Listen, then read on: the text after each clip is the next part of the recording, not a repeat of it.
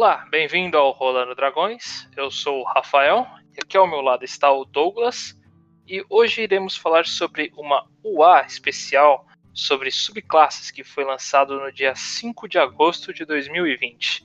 Nessas subclasses, falamos, iremos falar de subclasses do Bardo e do Warlock. Só para lembrar, pessoal, que o UA é material semi-oficial, material de teste. Então, colocar na sua mesa aí, sempre falar com o narrador ele tá ok. E nerf ou dá um power aí a mais, são coisas possíveis, mas sempre coloque em mente que o A é teste. E a primeira que iremos iniciar seria o do, a do Bardo, nome desse. Então, iniciaremos com a subclasse do Bardo, o Colégio dos Espíritos. Com essa, sub, com essa subclasse, você pode contactar espíritos para ajudar você e seus amigos. Porém, você não tem um controle sobre quais espíritos você pode encontrar.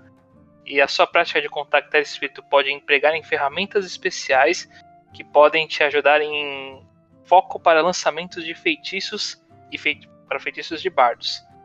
Uh, com essa subclasse, você tem algumas ferramentas especiais, como uma vela, uma bola de cristal, um quadro falante, um toraca deck ou até mesmo uma caveira para que você possa focar mais claramente suas magias.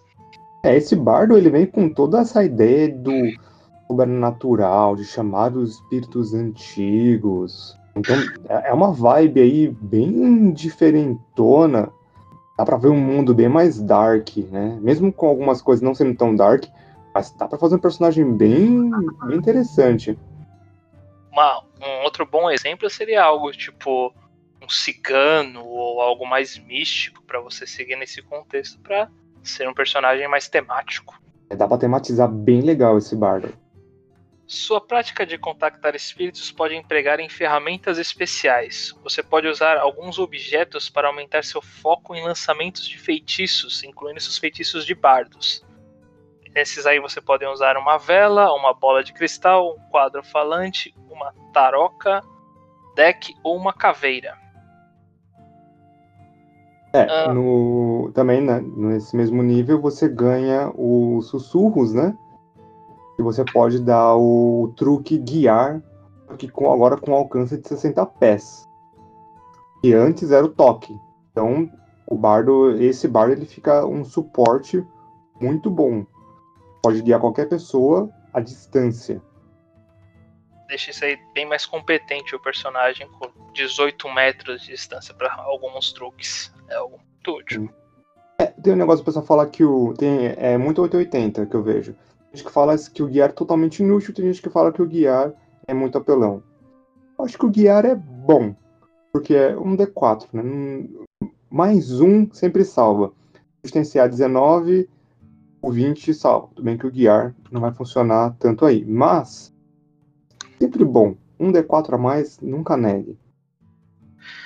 E além disso, ainda no level 3, nós ganhamos as histórias do além. Eu diria que seria o ponto principal dessa subclasse.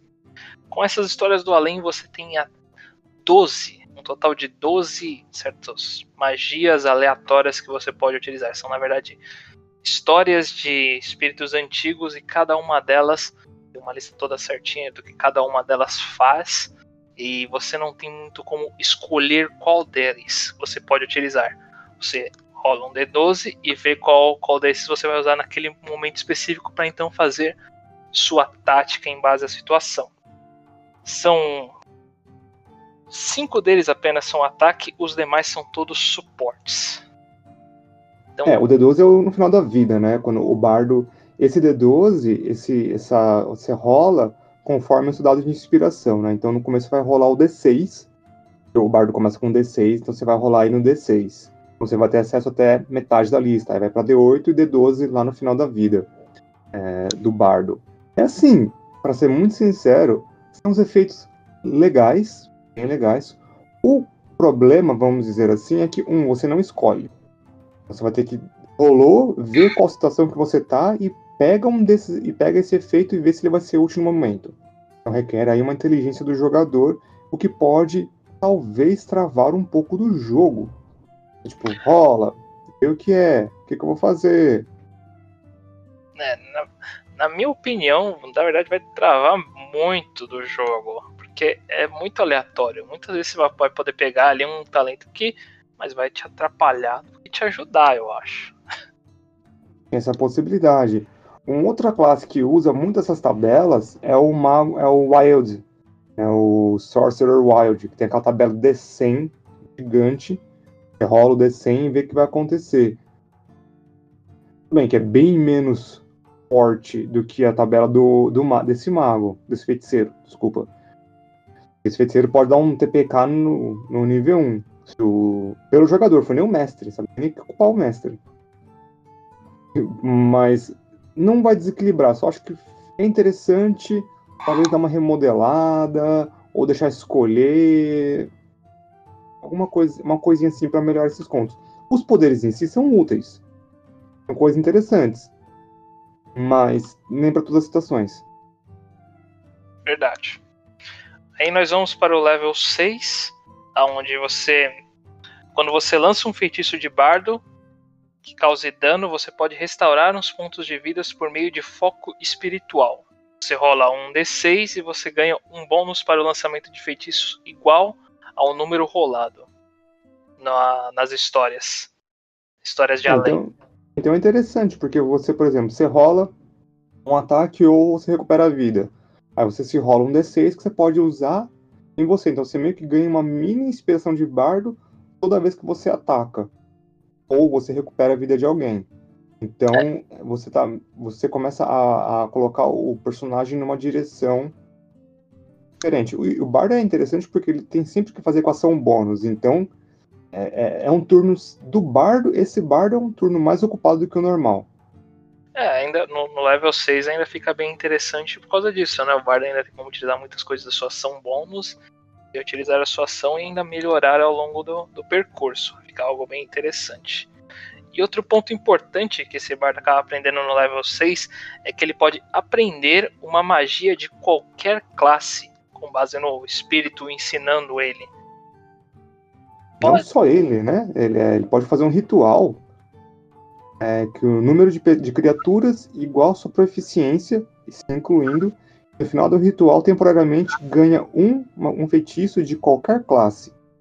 Uh, mas esse feitiço precisa de é, necromancia ou divinação, né? São específicos, mas são claros. São muito assim. Você dá um feitiço de graça para qualquer um, é, seu nível de proficiência, então pelo menos no, no nível 3, onde você tá, são duas pessoas. No nível final, nível 20, você pode dar um feitiço para todo mundo no, seu grupo. Tipo, seis pessoas. E no level 14, você recebe a conexão mística. Com isso, você vai poder usar algumas histórias que você ainda não usou, utilizando um D6 ao invés de sua inspiração de bardo. É, onde o negócio fica meio estranho, porque você, todas que você usar é, a, os contos do além, você pode rolar um D6 é, ao invés de gastar uma expressão de bardo. E ainda assim você ainda rola o D12 é, total para dar a ação, né, para ver qual é dos contos. Então, assim, como esses efeitos são efeitos interessantes e não chegam a ser muito quebrados, é interessante, mas você pode começar a fazer meio que de graça isso. Tudo bem que demora um pouco, você precisa no primeiro turno usar uma ação bônus e no outro turno usar uma ação, ou usar ação bônus e ação para conseguir fazer o efeito total. Então acho que a quebra legal do personagem está sendo nisso. Está sendo que você tem que gastar o seu turno inteiro ou quebrar metade de um turno, metade do outro, para você realmente poder usar essas ações. Eu acho que é aí que está o equilíbrio dessa classe. Minha opinião, essa classe ficou, essa subclasse ficou muito interessante e legal, mas se fosse para mim colocar um adendo para que os jogadores pudessem fazer seria um estilo de personagem utilizando essa subclasse. Alguém que não apenas conversasse com os espíritos, mas acabasse possuído por eles para ter diversas personalidades. Seria até melhor se você jogasse com diversas vezes com as mesmas pessoas, poderia refazer personagens antigos como se eles estivessem mortos e você poder fazer diversas referências e contextualizações. Acho que seria bem mais interessante. Mas. Ah, sim. Mas uma pequena crítica que eu tenho a essa classe é que eu fico meio na dúvida do porquê um bardo. Eu acho que é um estilo de coisa que ficaria muito melhor como um druida, talvez. É, a ideia das possessões, eu como narrador aí das mesas que nós temos geralmente, de D&D pelo menos, eu vejo assim, se alguém me fala essa ideia, eu falo, ah, claro, por que não? Tudo que você for dar um gosto diferente para uma classe que não vai implicar mecanicamente ou vai roubar mecanicamente outra classe, eu falo, claro, vamos lá. E do druida, cara, eu concordo completamente que daria uma subclasse legal para druida. Teria que modificar algumas das ideias ali, tipo o herói ou alguma coisa assim, porque não é tanto assim do, do método druida, mas tipo com diferentes animais, você poderia conseguir os mesmos efeitos. Seria bem interessante. E o druida, querendo ou não, é o que menos recebe subclasse nova. Então, o druida ou um dos que menos recebe, pelo menos. Então eu acho que o Druida, primeiro que é uma classe que eu gosto muito, é uma classe que eu acho completa. E é uma classe que eu acho que tem muito muito potencial interpretativo que com esse uma subclasse dessa ficaria muito legal. Acho um bom ponto, nem cheguei a pensar aí, mas colocando dessa forma parece ainda mais interessante se fosse um druida. O bardo cabe, cabe sim ao bardo, por causa do carisma, você ter todo, todo esse negócio místico em cima de você. É um personagem legal, com certeza, mas dá para refazer, vamos dizer assim, fazer um, um, um, em cima disso, fazer um novo druida, que também ficaria de um outro jeito, o druida dos espíritos animais, do chamado selvagem, coisa assim. E agora a nossa próxima subclasse seria a do Warlock, ou Undead, ou o Morto-Vivo. Nessa subclasse você inicia ela no level 3? 1, nível 1. Ah, você começa ela no nível 1 também? É ah, patrono. Ah, é um certo. patrono. É um patrono, então ela é do level 1 mesmo. Desculpe. Você manifesta um espectro do terrível aspecto do seu patrono do poder com uma ação bônus. Você, com isso você pode se transformar por um minuto. E você vai ganhar um, um D10 mais o seu nível de feiticeiro de vida temporário. Uma vez durante o seu turno, você pode atacar uma criatura e causar medo nela. E você fica imune à condição de medo durante esse meio tempo. É, número de transformações igual o seu número de proficiência. Assim, o Warlock ele é uma classe massinha de modelar. Você pode fazer várias coisas com ela. Também tem a, você ganha algum, alguns feitiços extras que você pode usar conforme seus níveis. Mas só nessa primeira parte aqui. Um D10 mais seu nível de Warlock em HP temporário. Você rola um 10 no nível 1, você dobra o seu HP. Dependente, você já consegue até tancar tanto quanto um, um bárbaro. Depende muito da sorte do Bárbaro, mas é quase isso. Quanto um Bárbaro no dia que o Bárbaro desgraçado é metade do dano, né? É, bom ponto. Desgraçado assim, né? Pode dizer, tá? Bárbaro é uma das classes mais lindas no quinta edição. o que, o que, então, bastante HP extra. E HP extra. Então, se você destransforma e transforma, você rola de novo. É, tem que terminar um sono longo tal, tudo bem seguinte, você acertar qualquer criatura e você tem que causar, pode causar medo na criatura, é todo ataque, não é, é sem limite. Sabe? Você pode amedrontar um monte de gente no, no, no nível 1. É, é um controle de campo de batalha fora do comum.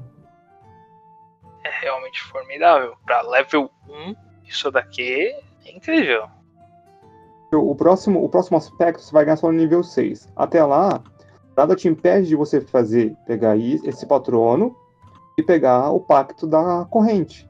Da corrente não, da lâmina. E aí você vai começar a dar mais ataques por turno, mais chances de medo, vai conseguir usar armadura mais pesada, mais CA, mais HP. Pode virar uma dorzinha de cabeça pro narrador. Se você tivesse um limite os seus usos desse medo, quem sabe? E se esse HP temporário fosse, tipo, no máximo uma vez ao dia, quem sabe? E agora, no level 6 dessa subclasse, você aumenta seus poderes e os efeitos com o seu patrono. Com isso, o seu corpo e a sua magia começam a dar uma pequena modificada. E você não vai precisar mais comer, beber ou até mesmo respirar. Além disso, quando você atinge uma criatura com um ataque e rola o dano contra a criatura, você pode substituir o tipo de dano para um dano necrótico. Sim, e você ainda pode dar um dano extra em cima disso. Sim. Usando a, usando a sua transformação do nível 1. Usando a transformação, você dá um dano extra no, como dano necrótico, utilizando o dado de dano adicional. O que é legal, olha, não é nem por questão do dar o dano extra, ou sei lá o que. Eu gosto. O interessante disso é que você está dando uma característica diferente para o seu personagem. Então, por exemplo, é aquela velha história. Quem o Warlock usa o Eldritch Blast. Em português ficou Rajada Mística. Então, e é um dano de força. Então, não importa qual o seu patrono. Pode ser o patrono infernal, o patrono, o outro patrono da morte, né, o Undying. Pode ser qualquer um deles, celestial. Todos os danos são de força. Né, o tipo de dano force, em inglês. O dano de impacto, vamos dizer assim. Com essa classe, você fala, não, esse aqui é um dado necrótico pô, já ganha uma nova característica muito legal esse personagem. Muda o seu dano conforme o seu patrono. Então, por exemplo, o Eldritch Blast de um infernal pode ser de fogo, de um celestial pode ser radiante. Uma coisa que é legal para pensar não só para essa classe, mas para as outras também. Isso também devia ser escolha do jogador, não do narrador. E de, uma, de maneira tática também, começando já pelo level 3, já começa a ter criaturas que começam a ter resistência a alguns tipos de dano. Então você poder mudar o seu dano a seu bel prazer é algo muito interessante para muitos momentos. É, eu acho que mudar o, o, tipo de dano a bel prazer já seria algo que eu não limitaria, mas tipo, vai, pelo menos no dia, você escolhe escolhe qual tipo de dano que você vai dar. Ou, pelo, ou o jogador, no começo do jogo, mesmo o jogador falar, não, eu vou pegar o patrono infernal, então meu Eldritch Blast vai ser de fogo. Acho que seria uma conversa mais interessante. Taticamente, mecanicamente falando, daquele, né, power game, lá lá lá, o dano force é um dos danos mais raros de terem resistência e ou imunidades na tabela dos monstros. Por isso que é tão bom. E aí o próximo ponto é que você ganha apenas no level 10. Você ganha recursos dos mortos-vivos. Sua conexão com a morte e a energia necrótica aumentam bastante. Você começa a ter resistência a dano necrótico. E caso você esteja transformado, você fica imune a danos necróticos. Além disso, quando você, quando seu HP chegar a zero, você pode fazer o seu corpo explodir e qualquer criatura dentro de 9 metros de você vai receber um dano necrótico de 2d10 mais seu nível de feitiço você revive com apenas 1 de HP. E você ganha um nível de exaustão também. Ah, sim, o um nível de exaustão.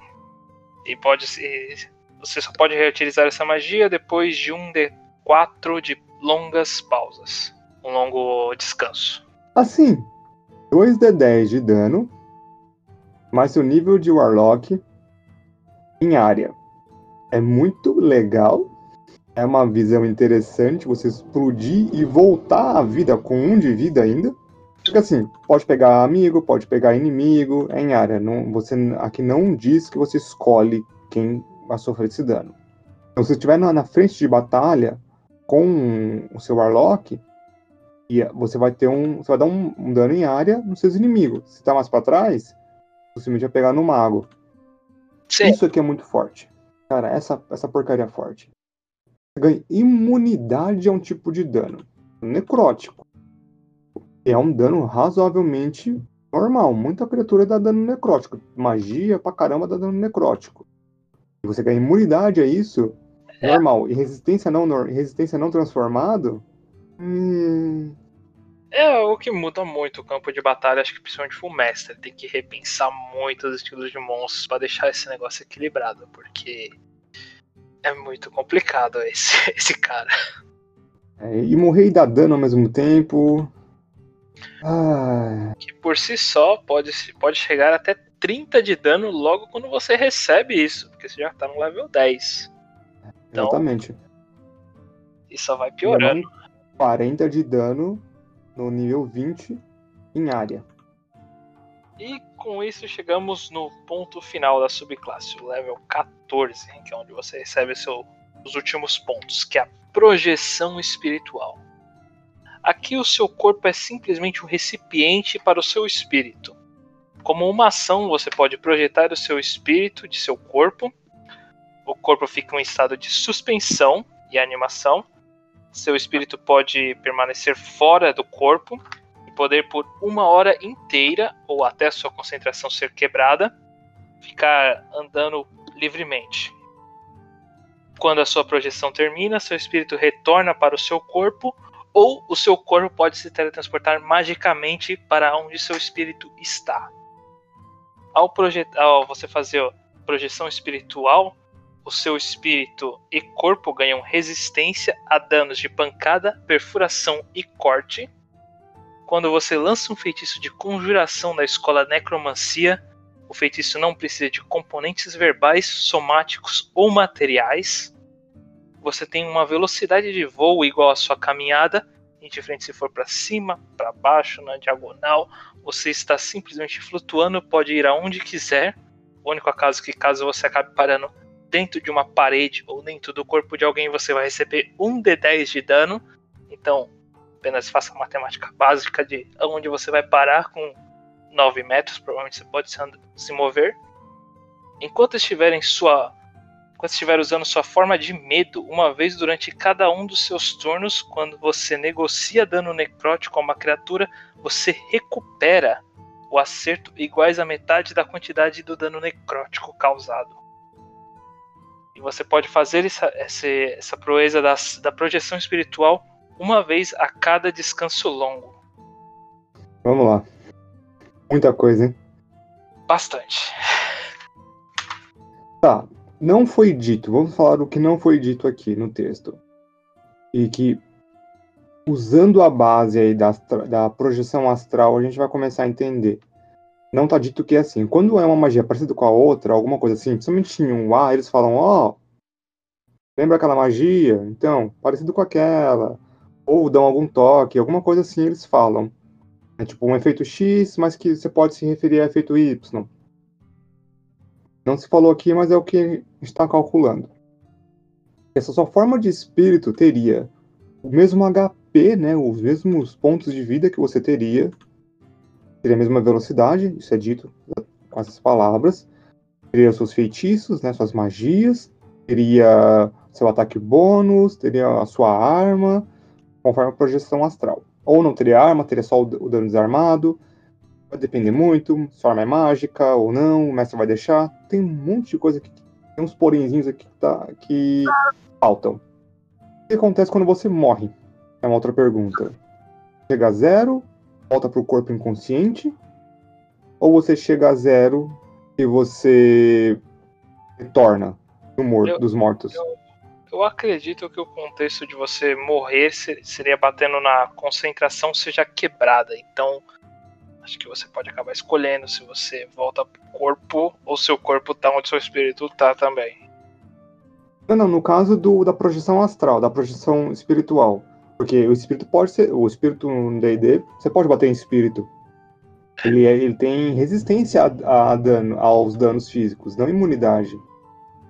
É, então, é porque uma, da, uma das, dos pontos aqui que a sua projeção astral, a sua projeção espiritual dura uma hora ou até sua concentração quebrar.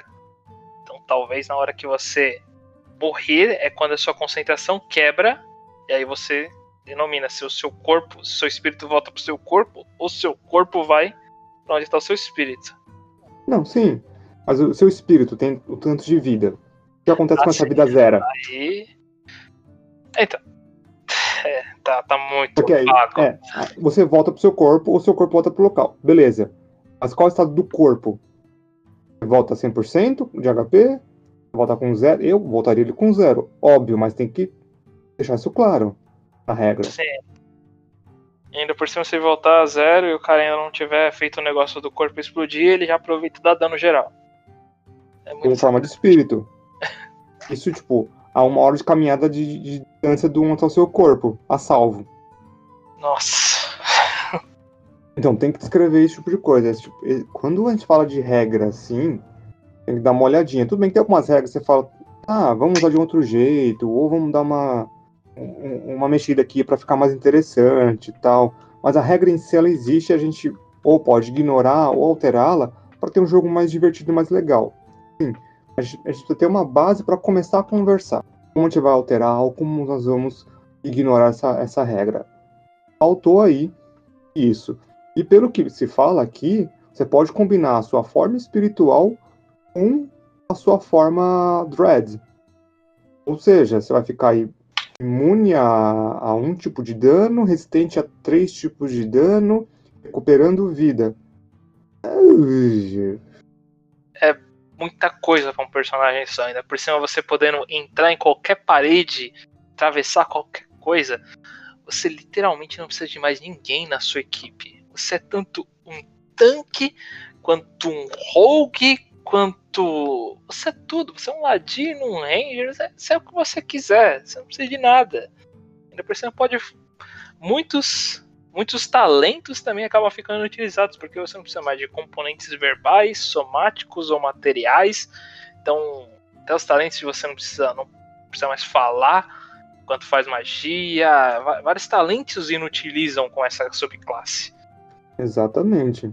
Então, é... assim, eu gosto da ideia de você poder fazer uma, uma projeção espiritual tal.